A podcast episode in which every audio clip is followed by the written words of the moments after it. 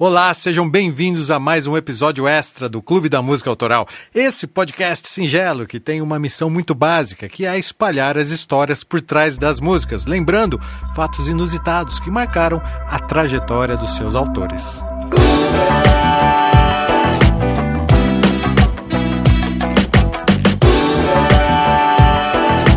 Clube da Música Autoral. Apresentação e produção Gilson De Lázari. Bom, vocês sabem, né? Mas só para reforçar, o clube funciona por temporada. Cada uma tem 10 episódios, onde o objetivo é contar histórias sobre uma música específica mas sem ser vago. Um dos meus episódios preferidos da primeira temporada é Flor de Lis, de Djavan, onde supostamente ele teria escrito essa canção em homenagem à sua filha e à sua esposa, que morreram no parto. Ouçam, esse é o episódio 4. Na segunda temporada, mais 10 episódios foram lançados, e um dos que eu mais gosto é sobre Jorge Maravilha, canção de Chico Buarque, composta e lançada durante a ditadura, uma época onde o Departamento de Censura do governo militar decidia qual música poderia ser lançada ou não. Ouçam, esse é o episódio 12. E sempre que concluímos as temporadas, o Cocão e eu, né, o Cocão, meu parceiro do Clube da Música Autoral, nós tiramos uns dias de férias, pois produzir o clube e manter o nível de informações e detalhes requer muita dedicação, vocês sabem, né? Mas durante essa pausa entre as temporadas, aproveitamos para lançar alguns episódios extras, onde fugimos do padrão. Por exemplo, um dos episódios mais baixados do clube é o Extra 1, a história da música, onde me arrisco a narrar a origem da música, da sua evolução até os dias atuais. Pois é, e hoje estou aqui para rolar mais um episódio extra, fugindo do padrão das temporadas e motivado pelos seguidores do clube, falarei sobre música e política. Cocão e eu comentamos no episódio extra 3, durante o bate-papo sobre a segunda temporada, que um dos episódios extras que eu estava pensando em fazer seria para aprofundar esse assunto tabu, música e política, que dependendo da posição ideológica pode causar náuseas ou alegrias. Um assunto delicado, sem dúvida, principalmente após a polarização das últimas eleições, né? Mas por hora, Ora bolas, vamos falar de música e política, porque isso na verdade é um troço muito antigo, cara. Muitos compositores usaram e abusaram desses temas, principalmente das injustiças sociais, e sob esse tema criaram obras incríveis. Não seria um bom tema? Perguntei isso para o Cocão e não só ele, mas muitos ouvintes enviaram mensagens e e-mails incentivando um episódio extra com o tema música e política. Por isso, hoje, eu, que não gosto de ser vago, serei ao passar pela vida de alguns artistas. Mas é porque o objetivo aqui hoje será outro: explicar que música e política sempre existiu e, aliás, mais ajudou do que atrapalhou. Inclusive, conquistas incríveis para a humanidade foram embaladas por acordes que você talvez nem saiba.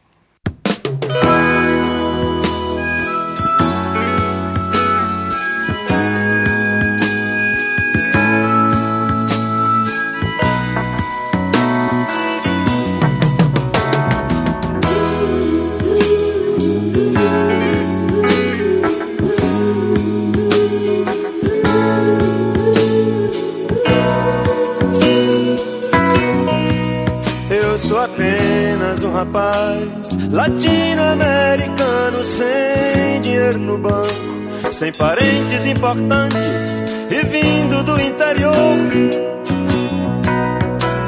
Mas trago de cabeça uma canção do rádio em que um antigo compositor baiano me dizia: tudo é divino, tudo é maravilhoso.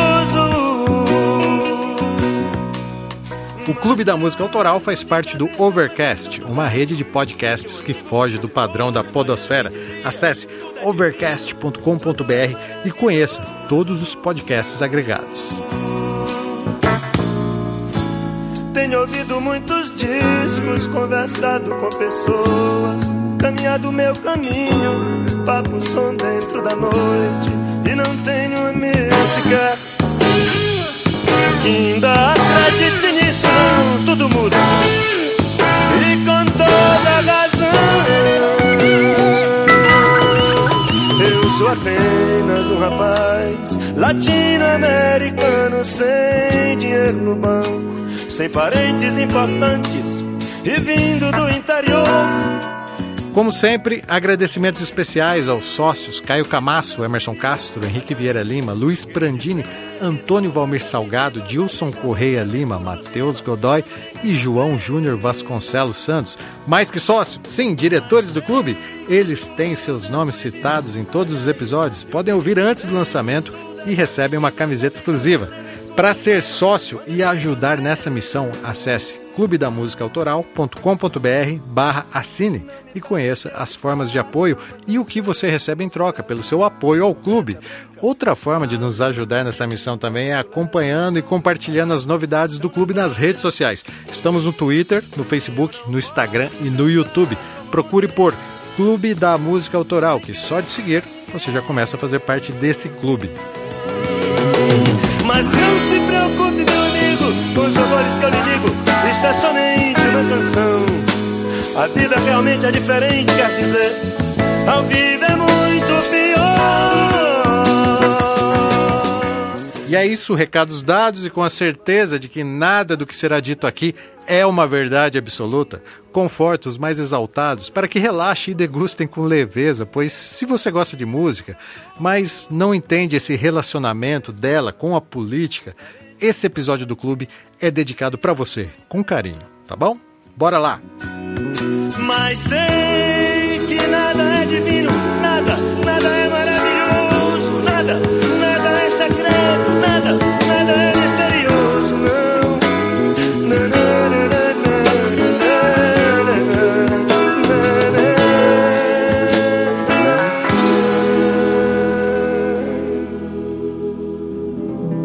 da música Autoral. Política é uma palavra que pode ter muitos significados diferentes. O principal conceito é ligado ao ato de governar e de tomar decisões. A palavra geralmente está ligada ao governo, suas decisões e ao conceito de Estado.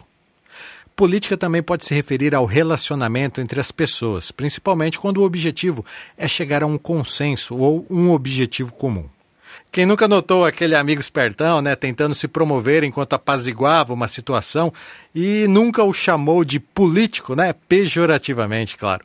Isso acontece porque no Brasil os próprios políticos construíram essa imagem pejorativa aí. Mas o que eu quero dizer é que a política está presente em nosso convívio diário, você queira ou não. A sua opção de não gostar de política não mudará nada isso daí, tá? Apenas facilita a vida de quem gosta de política, dos políticos profissionais, pois você continuará seguindo as regras criadas por pessoas que gostam e praticam a arte da política. Sim, política é uma arte a arte do diálogo e da construção de soluções para os problemas que não tínhamos antes de existir isso daí, política, governo, Estado e as leis que beneficiam poucos e prejudicam muitos, né? É um caralho, eu fico puto também, mas olha, esse meu pensamento não é lá muito coerente. Mas é porque eu queria ser anarquista. Alguns discos do movimento punk paulistano dos anos 80 e algumas matérias anarquistas bem rasas que eu lia na época me deram essa predisposição. E reparem, não era a política me influenciando, era a música me influenciando na política pela primeira vez. Vejam bem, o ato de ser apolítico já te torna, de certa forma, um político. Até hoje eu gosto de me sentir um pouco anarquista, sabe? Afinal, por que raios devemos seguir as regras de um bando de safados, sendo que cada um deles tem seus interesses exclusivos e sórdidos por trás e que mais cedo ou mais tarde vai ferrar com alguém, cara? Isso, isso a gente pode ter certeza disso. Ser anarquista é legal, não é? É rock and roll, concordo, mas é utópico. Afinal, a democracia é o único sistema governamental que realmente evoluiu suas características a ponto de se tornar quase justo. Sim, quase justo. A democracia está sujeita a manipulações, mas como não ser manipulado se a política, a grosso modo, tem como conceito básico o convencimento alheio? É, cara, não é mole não. Para fazer política, alguém precisa ser convencido. A única forma de você não ser manipulado é estando atento. Por isso, alerto. Ser um isentão talvez não seja uma boa ideia, não, tá? Talvez até seja a pior delas.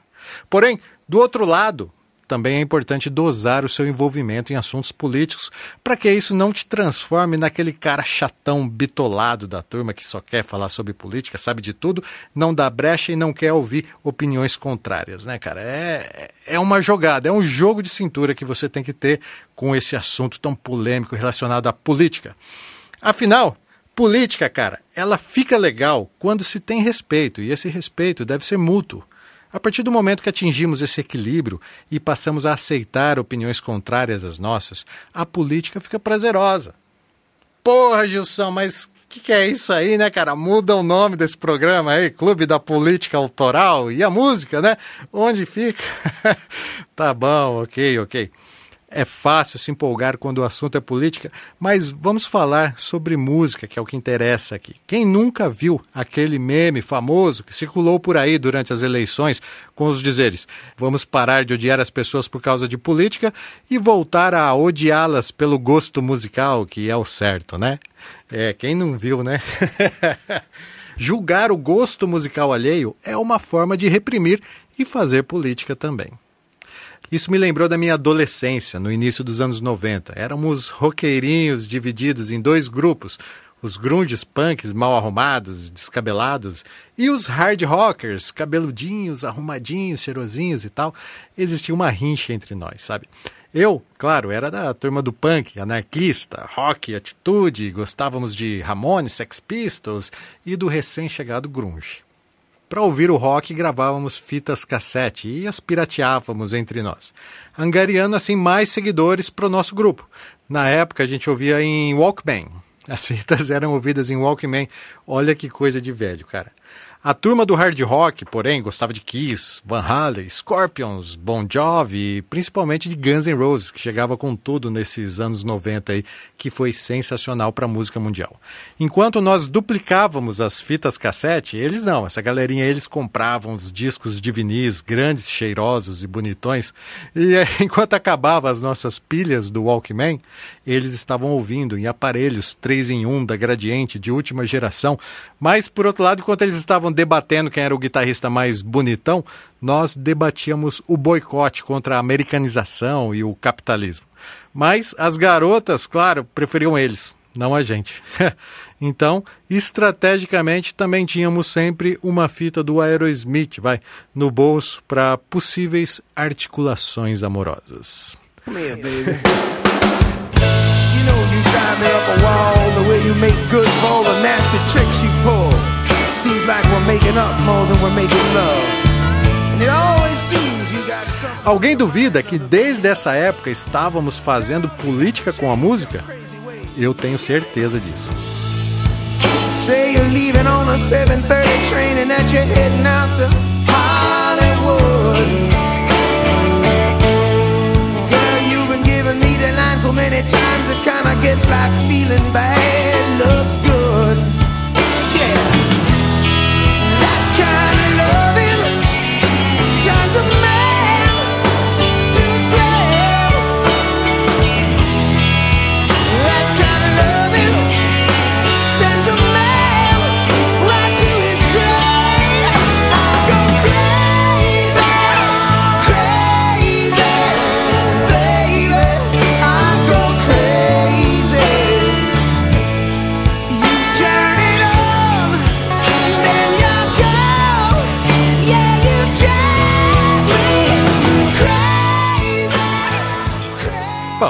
Políticos fazem o quê? Eles promovem ações, né? E elas nos atingem, às vezes positivamente e às vezes, muitas até, negativamente. E a música é um termômetro, ela é uma resposta poética àquela atitude política.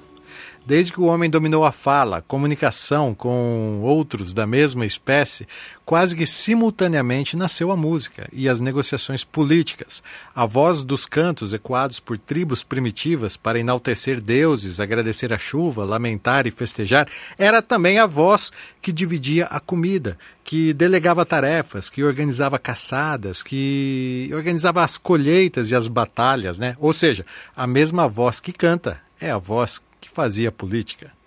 O regime ditatorial foi predominante na evolução da raça humana. Reis Imperadores, faraós e ditadores gostavam mesmo era de matar os seus opositores, né?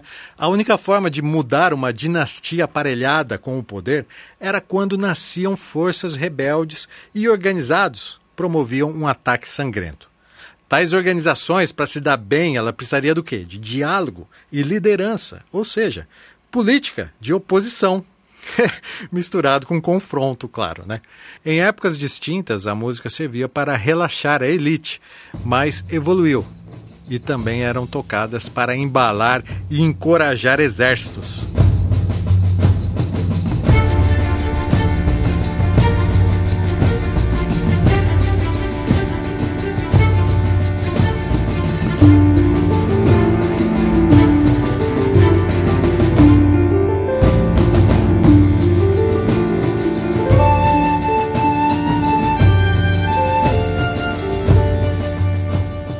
Ao colonizar a América, europeus trouxeram escravos africanos para trabalharem na construção do Novo Mundo.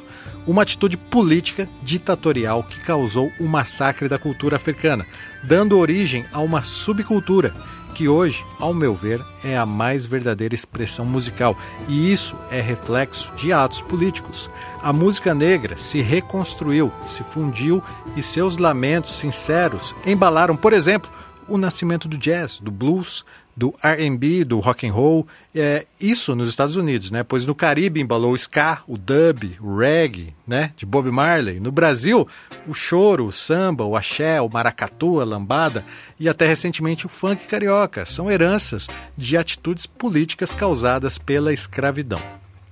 Até hoje, esse prejuízo social é vívido nas comunidades e favelas. E uma das mais recentes expressões musicais de lamento a essa causa que eu ouvi e me arrancou lágrimas, cara, é uma canção de uma jovem chamada Bia Ferreira. Ó, ouça um trecho. Existe muita coisa que não te disseram na escola. Cota não é esmola. Experimenta nascer preto na favela para você ver. O que rola com preto e pobre não aparece na TV. Opressão, humilhação, preconceito. A gente sabe como termina quando começa desse jeito. Desde pequena fazendo corre para ajudar os pais. Cuida de criança, limpa a casa, outras coisas mais. Deu meio-dia, toma banho e vai pra escola a pé. Não tem dinheiro pro busão. Sua mãe usou mais cedo para correr comprar o pão. E já que tá cansada, quer carona no busão. Mas como é preta e pobre, o motorista grita não. E essa é só a primeira porta que se fecha. Não tem busão, já tá cansada, mas se apressa. Chega na escola, outro portão se fecha. Você demorou! Não vai entrar na aula de história. Espera, senta aí. Já já dá uma hora. Espera mais um pouco e entra na segunda aula e vê se não se atrasa de novo. A diretora fala. Chega na sala, agora o sono vai batendo. Ela não vai dormir. Devagarinho vai aprendendo que se a passagem é 3,80 e você tem 3 na mão, ela interrompe a professora e diz: então não vai ter pão. E os amigos que riem dela todo dia riem mais e humilham mais. O que você faria? Ela cansou da humilhação e não quer mais escola. E no Natal, ela chorou porque não ganhou uma bola. O tempo foi passando, ela foi crescendo. Agora lá na rua ela é a preta do sovaco fedorento que alisa o cabelo para se sentir aceita. Mas não adianta nada. Todo mundo a rejeita. Agora ela cresceu, quer muito estudar. Termina a escola, a apostila, ainda tem vestibular e a boca seca. Seca Nenhum cuspe. Vai pagar a faculdade porque preto e pobre não vai pra USP. Foi o que disse a professora que ensinava lá na escola. Que todos são iguais e que cota é esmola. Cansada de esmolas e sem o din da faculdade, ela ainda acorda cedo e limpa 3 AP no centro da cidade. Experimenta nascer preto, pobre na comunidade. Você vai ver como são diferentes as oportunidades. E nem venha me dizer que isso é vitimismo. Não bota culpa em mim pra encobrir o seu racismo. E nem venha me dizer que isso é vitimi, que isso é vitimi, que isso é vitimismo. E nem venha me dizer que isso é vitimismo. Não bota culpa em mim pra encobrir o seu racismo. E nem venha me dizer que isso é vitimi, que isso é vitimi, que isso é vitimismo. São nações escravas assassinadas. É a voz que ecoa no tambor. Chega junto e vem cá. Você também pode lutar é, e aprender a respeitar. Porque o povo preto veio para revolucionar. Ei, não deixe calar a nossa voz, não. Não deixe calar a nossa voz, não. Não deixe calar a nossa voz, não. Cara, só de ter a oportunidade de fazer algumas pessoas ouvirem um trecho que seja dessa canção da Bia Ferreira já faz a minha missão com o Clube da Música Autoral mais completa. Acontece que o que a Bia fez com essa canção, composta em 2011, já vem sido feito por cantores negros de todo o mundo e talvez a segunda maior intervenção política na música tenha acontecido com o rock and roll, criado nota a nota pelos negros, mas comercializado por brancos. Foi um branco que tinha manha de cantar igual os negros e dançar também, né? Que popularizou o rock. Essa é, a grosso modo, claro, a origem do Elvis Presley, o rei do rock. Sua vida e trajetória pode ser conferida em detalhes no episódio 19 do clube. Mas o que quero frisar aqui é que até a década de 60 nos Estados Unidos, um disco com a voz de um cantor negro não podia ser executado na casa de muitas famílias. E pior, existiam leis criadas por políticos que promoviam e fortaleciam essa segregação. Os negros eram proibidos de irem a escolas, eh, de votarem, até de estarem no mesmo ambiente que os brancos. Mas a música, cara, ela reverteu essa situação. Os grandes compositores da música americana são negros. Nina Simone é um exemplo dramático de uma mulher cantora negra em tempos de segregação opinando sobre a política fortemente. Ela foi, claro, massacrada, mas hoje é um símbolo do ativismo político.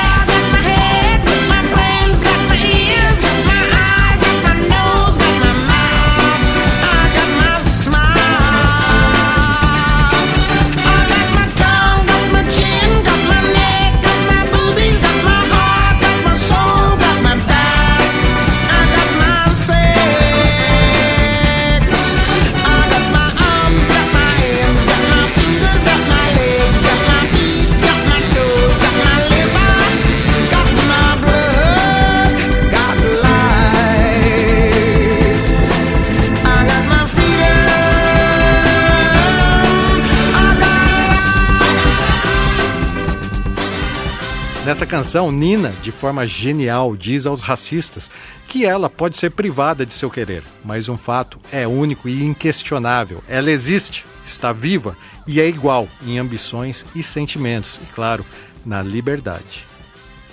Esse perfil de negros questionadores, como Nina foi, sempre existiu, mas eles eram sacrificados como gado que quebra a perna, sabe?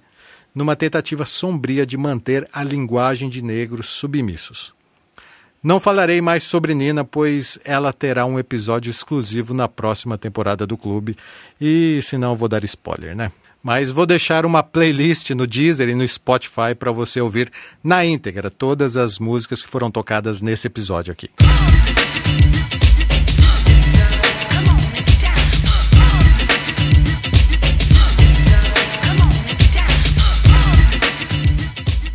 Política e música relacionado a pautas raciais, principalmente nesse caso aí dos negros, já seriam suficiente para ilustrar todo esse episódio, mas vamos dar um salto e lembrar do rap, um estilo que muitos pensam ter nascido lá no Bronx, lá nos subúrbios americanos, mas na verdade sua origem é jamaicana, assim como o reggae, né?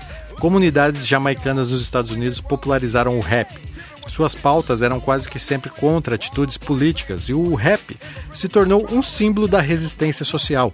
É a filosofia da periferia, sabe?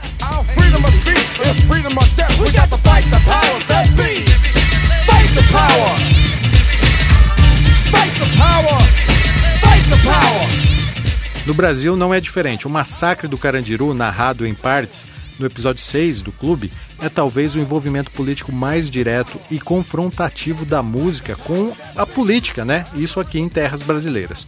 Mano Brown lembra nesse rap que foi Antônio Fleury, o então governador, que endossou né, a invasão ao Carandiru que causou o massacre de 111 detentos durante uma rebelião. A música Diário de um Detento está no álbum Sobrevivendo no Inferno, de 1997. Esse álbum, veja bem, foi entregue ao Papa durante a visita como presente de autêntica representação da luta de classes. O álbum dos Racionais também se transformou em livro e hoje é leitura obrigatória para vestibulandos que concorrem em vagas nas principais faculdades brasileiras.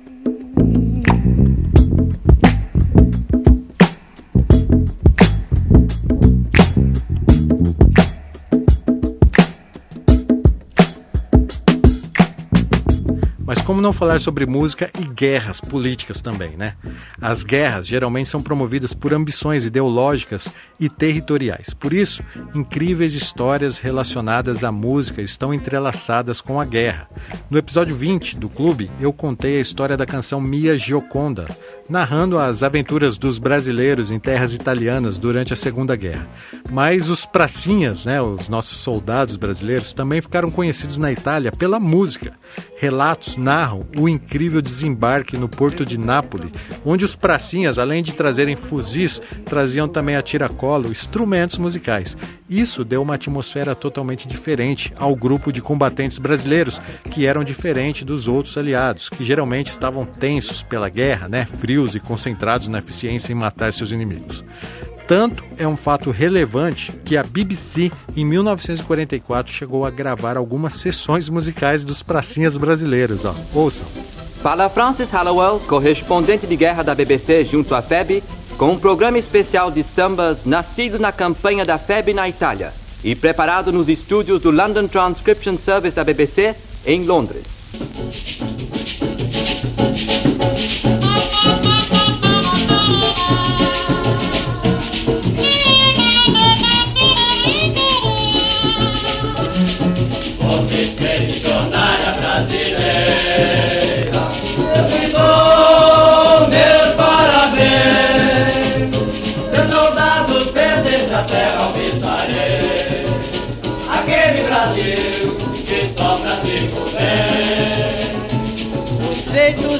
Teu soldado tem mostrado o valor de um combatente audaz. Porque ferir e matar não é pecado. A quem reprime a guerra e adora a paz. Na grande vitória em Monte Castelo, cada soldado seu dever cumpriu. Forjou o regimento Sampaio mais um elo na febre para a história do Brasil. Muita crueldade e prejuízos imensuráveis foram promovidos por regimes políticos ditatoriais. E a música, com certeza, estava presente nesses lamentos e foram úteis para amenizar a dor sofrida. Pois a música nos causa vários sentimentos distintos. Ela pode alterar a nossa percepção do tempo, pode relaxar, pode florescer sentimentos de esperança e principalmente, né, a minha causa preferida, a música pode nos trazer reflexão.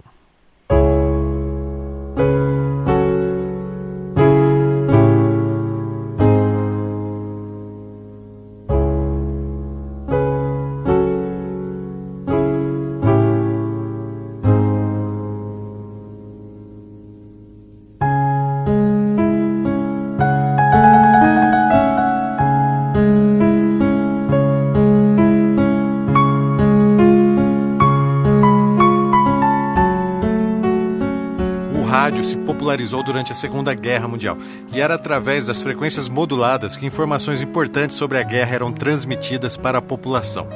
Nesse meio tempo, entre as informações, né, músicos tocavam ao vivo e assim a rádio e a música se fundiam. O filme O Pianista, de 2002, conta a história incrível de um pianista judeu que tocava nos intervalos das informações sobre a Segunda Guerra Mundial.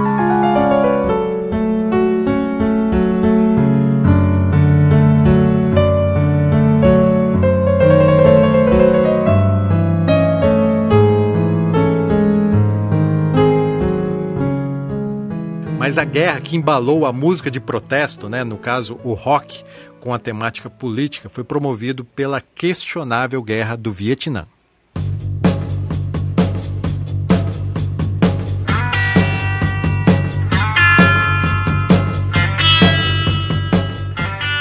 Era um momento, cara, de grande liberdade artística. O rock, até então um estilo casual e festeiro, se mostrava útil em questões políticas. Essa que estamos ouvindo é Fortunate Son, da banda Creedence Clearwater Revival. Essa canção se tornou uma das principais trilhas sonoras contra a guerra do Vietnã.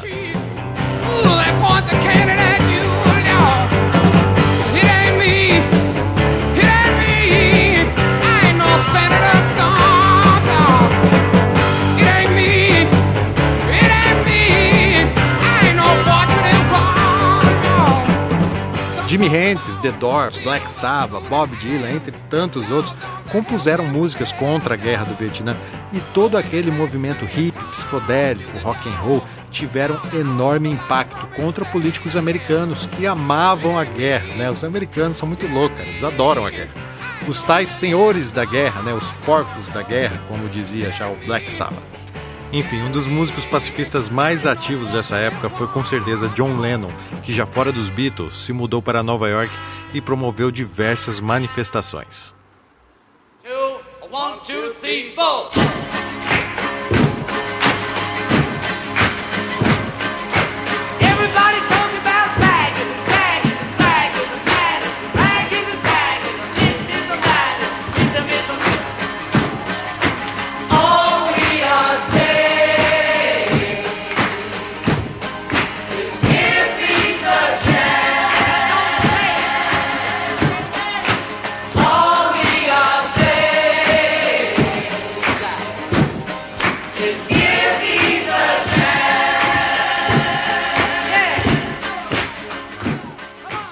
Mas uma das bandas mais expoentes do rock and roll lá para os anos 60 e 70, cara, que estiveram muito envolvidas em questões políticas, em especial ao combate ao fascismo, foi o Pink Floyd. E olha que curioso, cara, justamente na reta final das eleições presidenciais brasileiras, o ex-integrante, principal compositor idealista da causa, né, tinha uma enorme turnê no Brasil, a turnê de Roger Walters.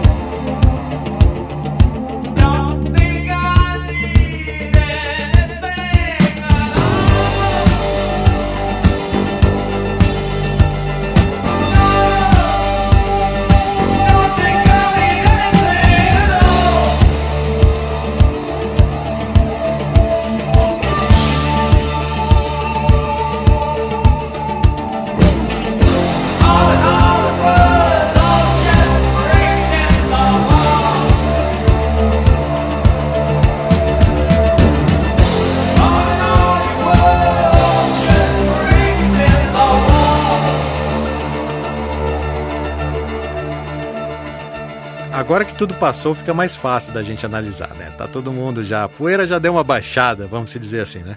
Mas o que Roger Waters fez, confrontando os ideais políticos de pessoas que pagaram caro para assistir o seu show, foi histórico, cara. Eu não estou afim de pôr o dedo nessa ferida que ainda acho que nem cicatrizou, mas seria injusto não comentar sobre isso. Roger Waters teve seu pai assassinado por fascistas e quando Sid Barrett, o primeiro vocalista, enlouqueceu, Roger foi obrigado a encontrar uma razão é, para compor. Então surgiu essa temática que para ele faz todo sentido. Quem quiser conferir as histórias do início do Pink Floyd, eu falo sobre isso no episódio 7, The Great Gig in the Sky, que vai até o disco The Dark Side of the Moon. Um dia eu ainda pretendo continuar essa história do Pink Floyd aí.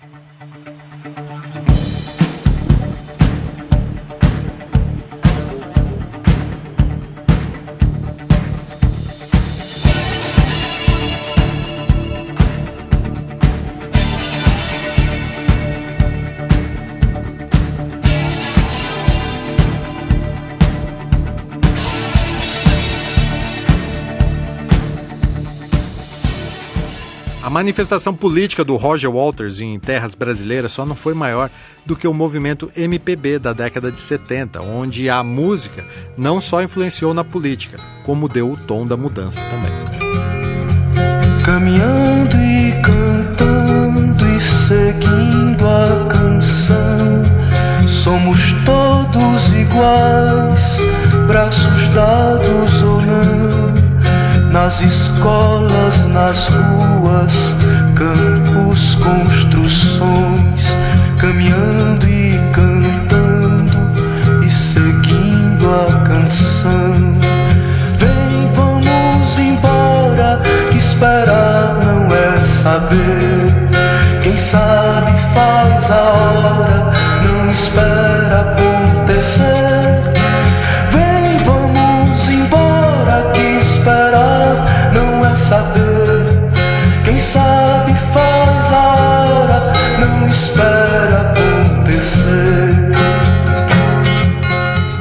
Caminhando e cantando, aquela geração seguiu.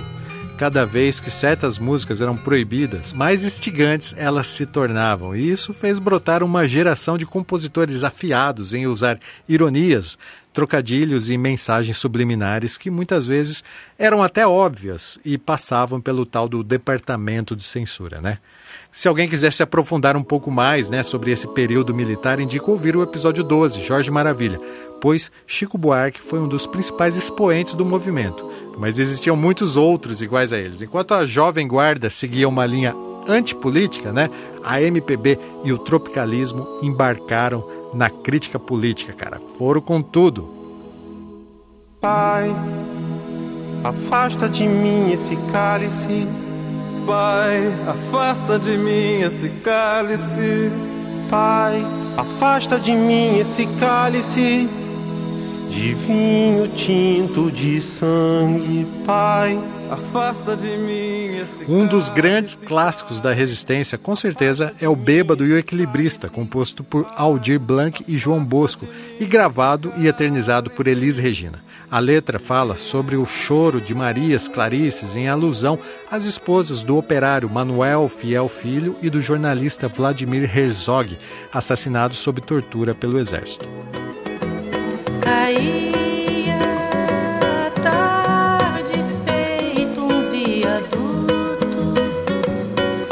Bêbado trajando luto me lembrou Carlitos a lua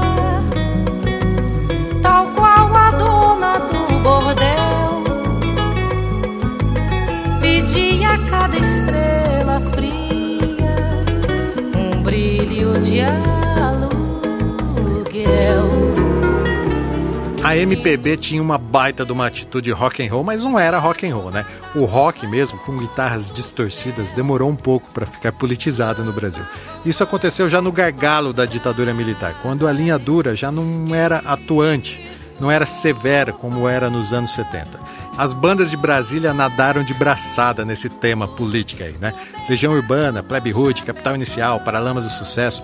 E a onda se espalhou também. A crítica era severa também com Titãs, Engenheiros do Havaí, Ira, Camisa de Vênus, Raul Seixas e talvez uma das mais diretas e ofensivas canções anti-governo seja a canção Brasil, né? De Cazuza, onde a pátria desimportante é conquistada através de juras de não traição. Um tema que será sempre atual. Não me convidaram pra esta festa pobre que os homens armaram pra me convencer a pagar sem ver toda essa droga que já vem malhada antes de eu nascer. Não me sortearam a garota do Fantástico, não me subornaram. Será que é meu fim? TV a cores na tábua de um índio, programada pra só dizer sim, sim, Brasil. Mostra a tua cara, quero ver quem paga pra gente ficar assim. Brasil, qual é o teu negócio? O nome do teu sócio, confia em mim. Grande pátria desimportante, em nenhum instante eu vou te trair. Não, não vou te trair. Outro assunto também, né, cara, muito polêmico, né? A liberação da maconha também foi um grande tabu quando debatido por políticos, pois políticos são conservadores natos, porque é, é, as bancadas conservadoras jamais vão aprovar a descriminalização de nada, maconha, aborto, coisa nenhuma. Porque simplesmente esses já são temas doutrinados nas igrejas, né? E ao mexer nesse vespeiro, né, os políticos acabam acusados de injúria mediante a crença do seu eleitorado. Mas daí você pensa, pô, mas peraí, cara, o Estado não é laico? E eu te respondo, não, cara, claro que não. Isso daí está escrito em algum lugar lá, mas é claro que não. No Brasil, o Estado nunca foi laico. Ele é doutrinador e essa doutrina vem das igrejas, que já se encaixaram na política com uma força de decisão incrível e que vem motivando muitos compositores a falar sobre o tema, sabe? Por exemplo, sobre o tema da maconha, está para nascer um expoente que defenda a descriminalização da erva maldita tão bem quanto fez o Planet Hemp. Digo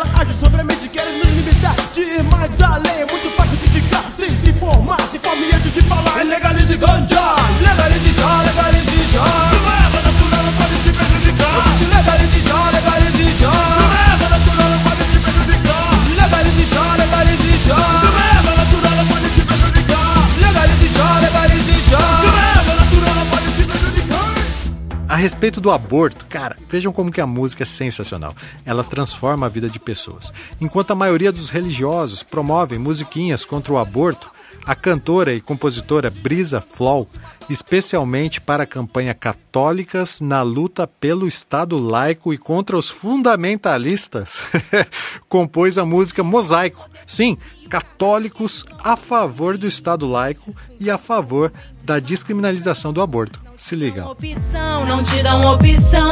O Estado é laico, mas a lei não, não, não. Ai, ai, ai, no woman no cry. Ela segue cantando pra ver se a tristeza sai. Juntar, segue marchando, tamo por todo canto. Se a gente não se unir, ninguém vai secar nosso pranto. Oh, pelo direito de escolher, eh, eh. pelo direito de ser ou não ser, eh. pelo direito de ter ou não ter.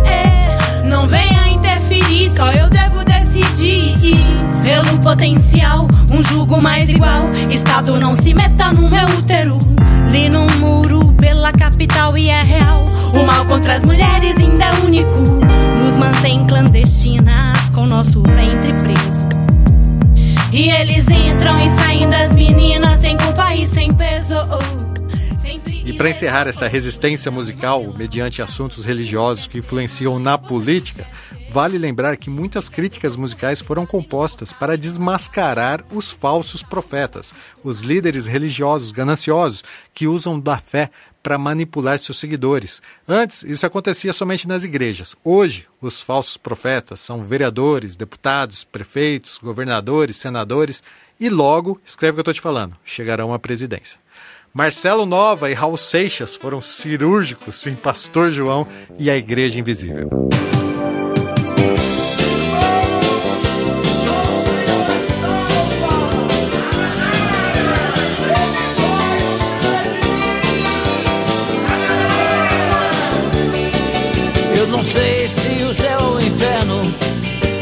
Dos dois você vai ter que encarar. E foi pra não lhe deixar no horror que eu vim para lhe acalmar. Se o pecado anda sempre a seu lado e o demônio vive a lhe tentar, chegou a luz no fim do seu túnel, minha filha. O meu cajado vai lhe purificar. Pois eu transformo água em vinho, chão em céu, pau em pedra, cruz em mel. Impossível, Pastor João e a igreja invisível. Pois eu transformo água em vinho, chão em céu, pau em pedra, cruz em mel. Pra mim não existe impossível, Pastor João e a igreja invisível.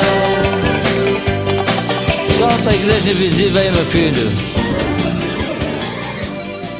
Muitos músicos foram além e não se contentaram apenas em compor ou interpretar canções de protestos e críticas à política, né? Eles literalmente entraram na política.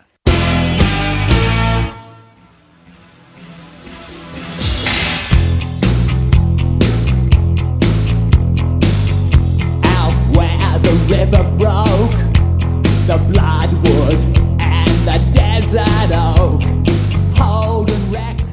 Peter Garrett, o vocalista da banda australiana Midnight Oil, que ouvimos ao fundo aqui, foi um dos músicos que se lançou como político. Ele se deu bem, tá? Ele foi eleito. O que ninguém esperava que ele mudaria de opinião em várias questões, principalmente nas que defendia as letras do Midnight Oil, deixando os fãs da banda chateados ao se tornar tolerante com empresas que causavam danos ao meio ambiente.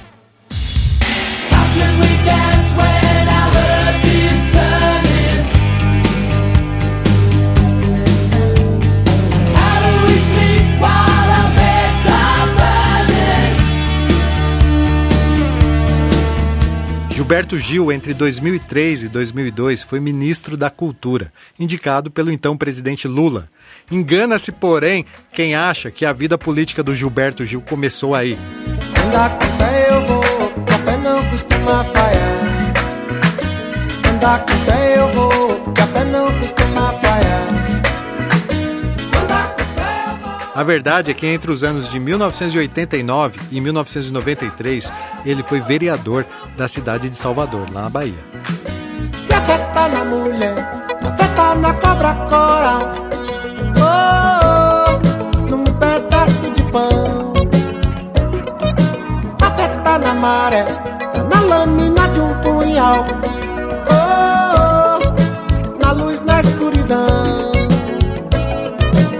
Andar com fé eu vou, café não costuma falhar.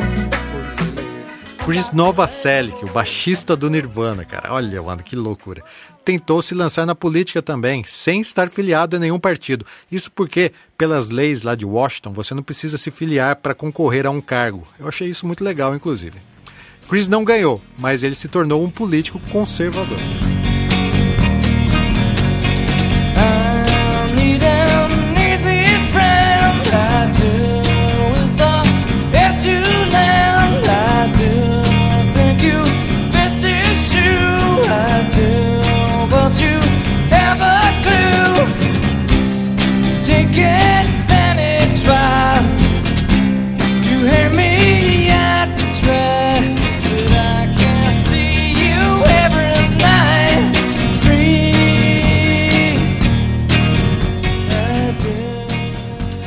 Agnaldo Timóteo também usou da sua popularidade e se lançou na política. Ele já foi vereador em São Paulo, no Rio e deputado federal pelo Rio de Janeiro também. Olha lá o Agnaldão.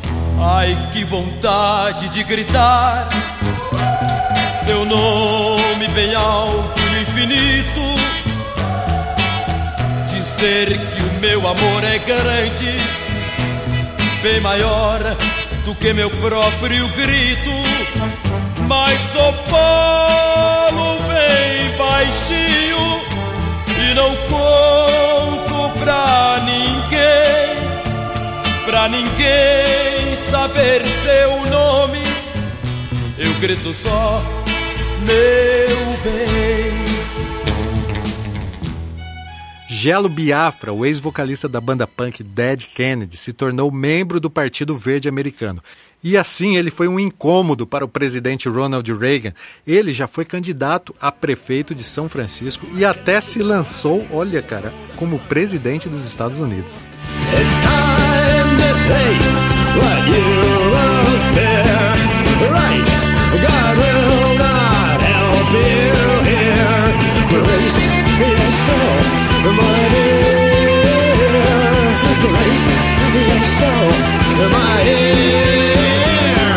A holiday in Cambodia. It's tough, kid, but it's life. It's a holiday in Cambodia. Don't forget to pack your wife. Sérgio Reis, o cantor sertanejo, se candidatou também em 2010 para o cargo de deputado federal, mas acabou desistindo. Contudo, em 2014, voltou a concorrer e foi eleito por São Paulo, conciliando a carreira musical com a vida política. Toda vez que eu viajava pela estrada de ouro fino, de longe eu avistava a figura de um menino que corria, abria a porteira, depois vinha me pedindo: toque um berrante, seu moço, que é pra eu ficar ouvindo. Quando a boiada passava. Muitos outros músicos tentaram, né, na carreira política, mas esses que eu falei, eu acho que são os mais famosos que valem, pelo menos os que valem a pena serem citados aqui por enquanto, né? Mas outros músicos se envolveram, não diretamente como candidatos, mas através de causas, e fizeram o inferno na vida de muitos políticos. Talvez o mais ativo e famoso seja o Bonovox, né? o vocalista do YouTube. E, claro, baita de um ativista político de carteirinha. Suas músicas abordam temas sociais, religiosos e políticos e deixam claro seu engajamento. Tanto envolvimento lhe rendeu também alguns sustos, né? O exército republicano irlandês, o IRA, grupo terrorista da Irlanda do Norte, né, ameaçou sequestrá-lo, chegou inclusive a atacar um carro que transportava integrantes da banda. E recentemente, assim como Roger Waters, Bono também fez protestos em seus shows contra o Bolsonaro.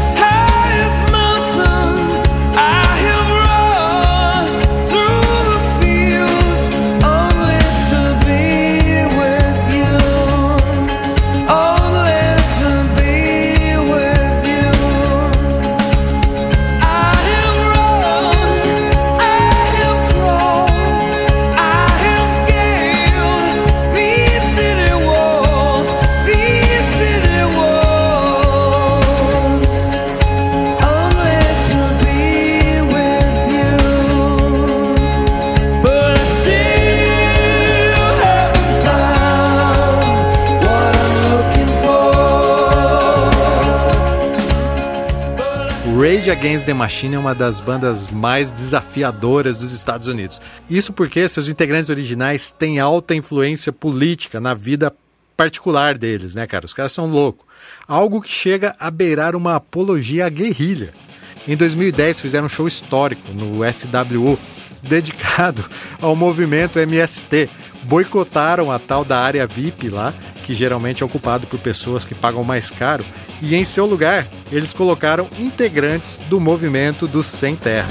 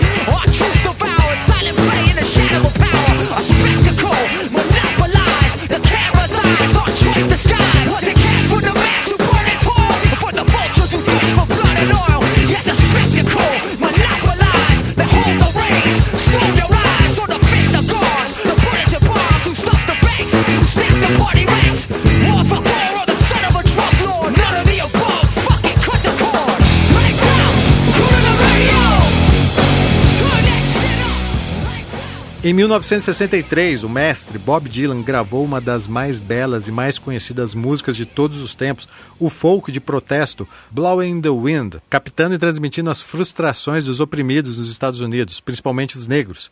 Esse músico branco, né, o Bob Dylan, conseguiu atingir praticamente todas as classes da sociedade e seu som tornou-se uma espécie de hino oficial para o movimento pelos direitos civis que aconteceu nos anos 60 lá. How many roads must a man walk down before you call him a man? How many seas must the white dove sail before she sleeps in the sand? And how many times must the cannonballs fly? Before they're forever banned? The answer, my friend, is blowing in the wind. The answer is blowing in the wind.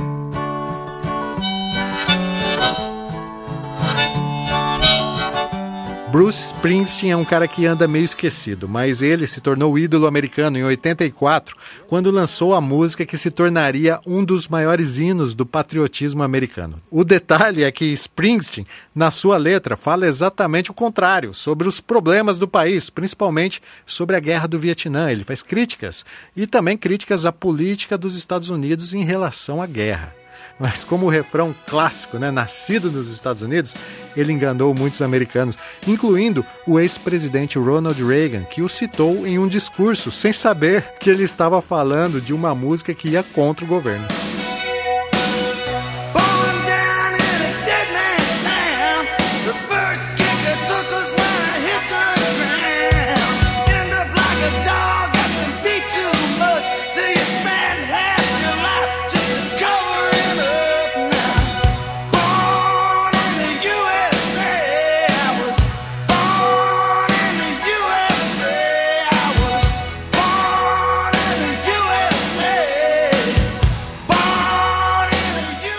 2002, o System of a Down lançou um disco de músicas que não entraram no seu mais bem-sucedido álbum de estúdio, né, o Talk City, e nele estava a música Boom, uma música clara e direta sobre os gastos absurdos com armamentos, enquanto milhões de crianças passam fome ao redor do mundo. Para completar a crítica clara à administração de George W. Bush, que inspirou, diga-se de passagem, muitos músicos, a banda fez um videoclipe que mostrou várias marchas ao redor do planeta que protestavam contra as guerras, né? Incluindo cenas aqui no Brasilzão. Modern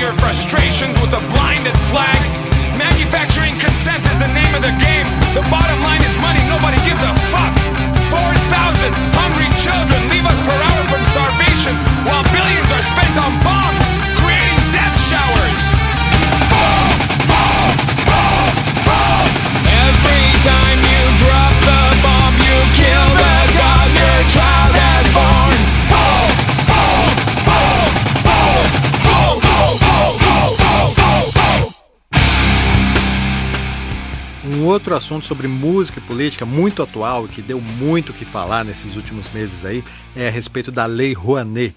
Esse é um dos assuntos preferidos nos debates ideológicos dessas últimas eleições, pois teria ajudado alguns músicos através de incentivo cultural fomentado pelo governo. Ou seja, se era contra Bolsonaro era porque aquele artista se beneficiava da Lei Rouanet. Isso acabou se generalizando, né? Um assunto político relacionado à música, sem dúvida. E eu concordo e assino embaixo, cara. A Lei Rouanet deveria ser exclusivamente para artistas novos, que precisam do apoio, não para esses artistas já consagrados, né, cara? Porra, isso daí eu acho uma merda, realmente. Existe um projeto de reforma da Lei Rouanet que está no Congresso desde 2013 para ser votado e nunca entrou em votação. Ou seja, existem interesses políticos em manter a Lei Rouanet assim, dessa forma como ela está hoje, ineficaz. Um caso que deu muita repercussão também sobre a Lei Rouanet foi da banda Detonautas Rock Club, cujo vocalista, o Tico Santa Cruz, que é um militante de esquerda muito questionado né, nas suas redes sociais pelo seu ativismo, foi acusado por um youtuber, o Nando Moura, de ter recebido dinheiro da Lei Rouanet. O Tico Santa Cruz foi para a justiça né, e ganhou o caso, provando que o Nando Moura estava errado e ele teve que pagar uma indenização. O caso foi divulgado nas redes sociais e mesmo assim o Tico Santa Cruz não se livrou das estigmas, né, de beneficiário da Lei Rouanet, pois isso se viralizou nas bolhas sociais. E quem se isolou na sua bolha social durante a campanha não recebeu informações contrárias. Cara, isso é um baita problemão que está deixando ambos os lados bitolados e desinformados, tá? A tal da bolha social. Eu já não sentia mais. Você me faz tão bem. Você me faz. Você me faz tão bem. Você me faz. Você me faz tão bem. Você me faz. Você me faz tão bem. E não tenha medo. E não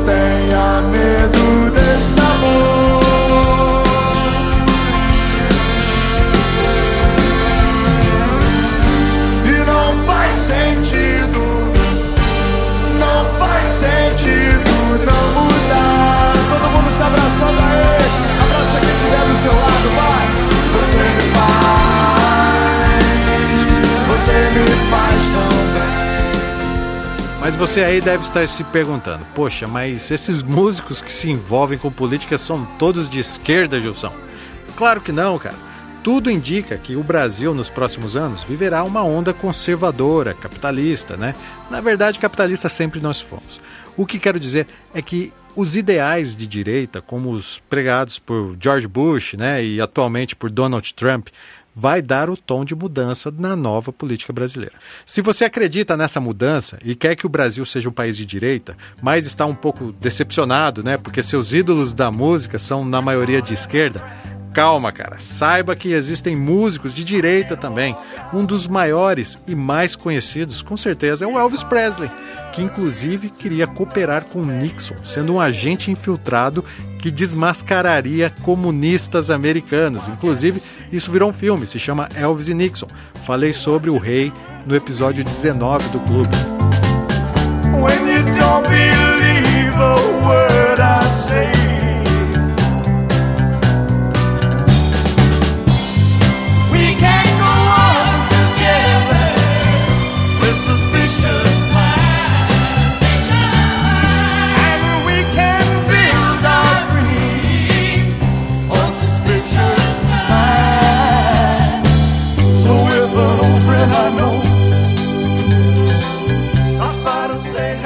Sabe o Dave Mustaine, vocalista do Megadeth?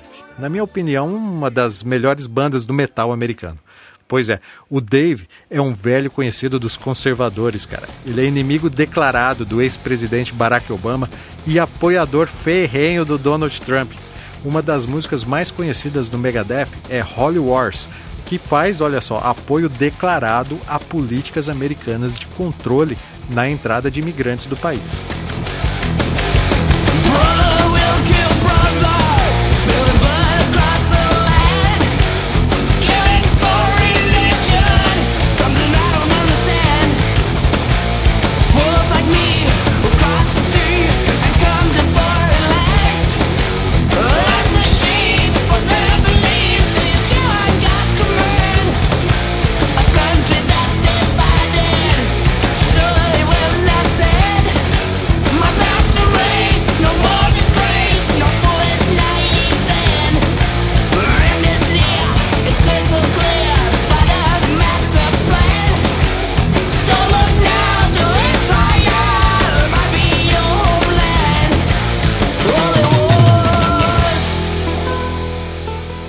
Famoso músico americano que é um baita de um reaça é o Phil Anselmo, o ex-vocalista do Pantera. Ele já chocou a opinião pública com uma saudação nazista seguida das palavras White Power no encerramento de uma apresentação beneficente em 2016. Inclusive, ele já levou aos seus shows lá da época do Pantera bandeiras que defendiam a manutenção da escravidão negra. O cara é daqueles extremistas bem radicais, mas nos Estados Unidos essas opiniões têm o apoio de uma grande parcela de americanos. Can't I'm easily bothered by persistence? One step from lashing out at you. You want to get under my skin and call yourself a friend. I've got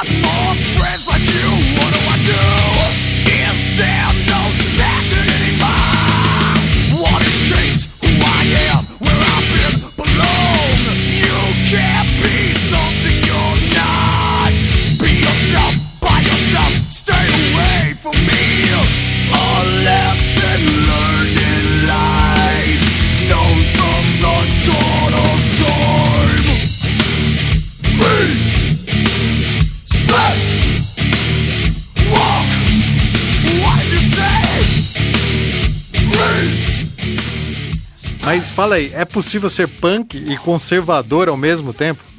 A comunidade remanescente anarquista passa mal com isso, cara. Mas para Johnny Ramone, o ex-guitarrista dos Ramones, isso era de boa.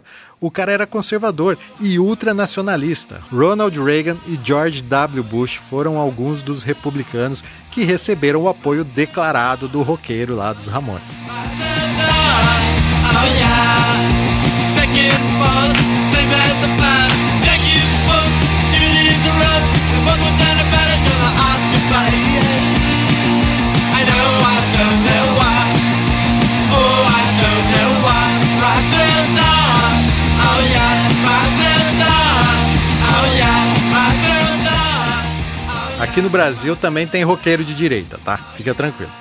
Quem está se dando bem com a nova onda conservadora é o Roger, do Traje a Rigor. Ele declarou apoio ao presidente, o ex-militar Jair Bolsonaro, mesmo que noutras épocas havia feito críticas ao regime militar, principalmente na sua icônica música Inútil, né? A mais famosa do Traje e que pode ser interpretada de formas diferentes até hoje. A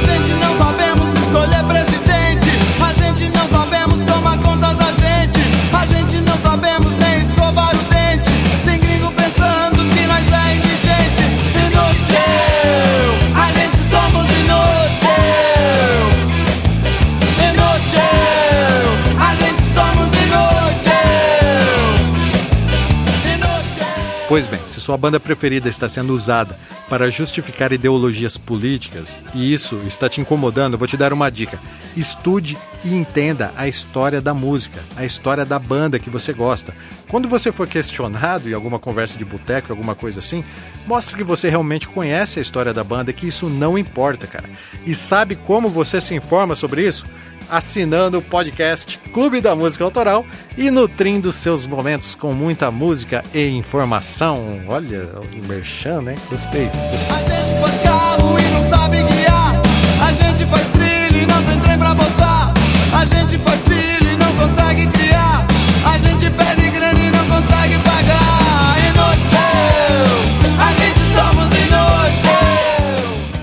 Eu acho que eu acabei falando mais do que devia, mas é porque o tema é muito abrangente, cara.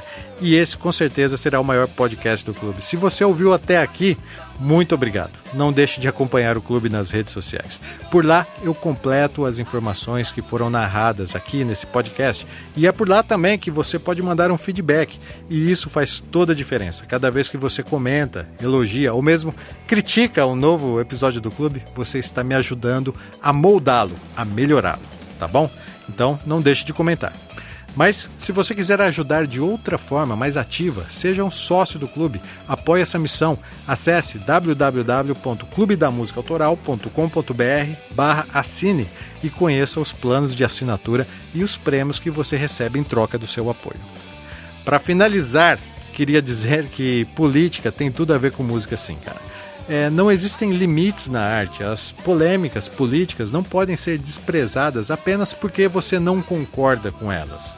entendeu? Se o artista ele é motivado pelo conceito político, isso não vai fazer da obra dele menos importante, simplesmente porque você não concorda com ele, entendeu? Saber identificar a abrangência daquela obra é para poucos. O respeito e a empatia são alguns dos pilares da nossa missão aqui no clube. E eu espero ter deixado isso bem claro hoje, tá, cara? Mas volto a te provocar. Se quiser questionar, venha, me faça, me questione, mas pode ser com respeito, né?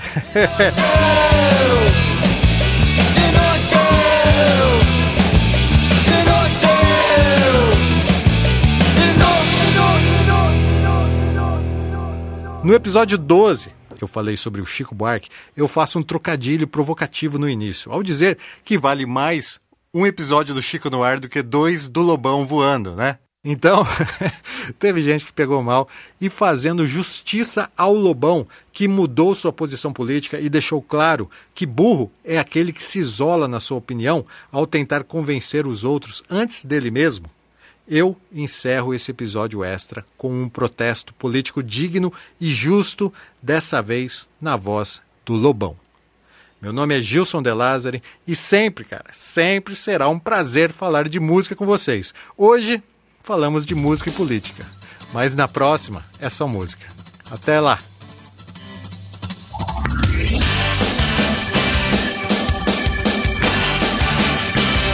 Quem são os ditadores do Partido Colorado? O que é democracia ao sul do Equador?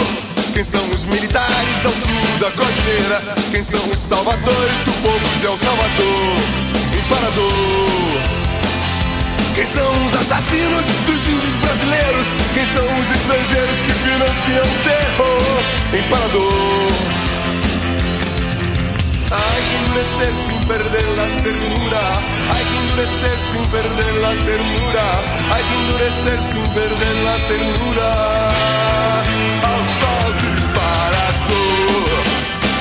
Uau, uau.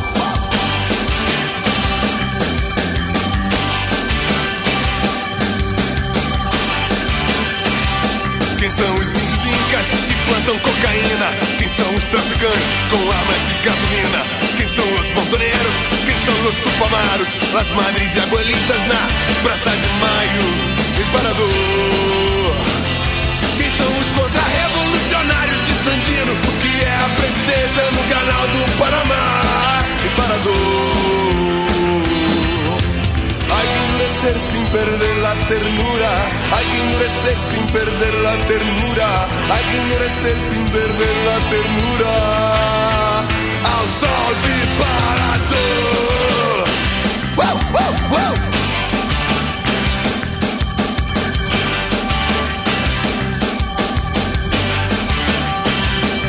São os guerrilheiros de no Marte? Quem são os fuzileiros do M19? Quem são os luminosos que acendem o sendeiro? Quem são os paramilitares do altiplano Imperador? Quem são os buduzados que querem tontomagutis? Quem são os encarnados que inspiram as falanges? Imperador? Endurecer sin perder la ternura. Hay que endurecer sin perder la ternura. Hay que endurecer sin perder la ternura. Ao sol de Parador.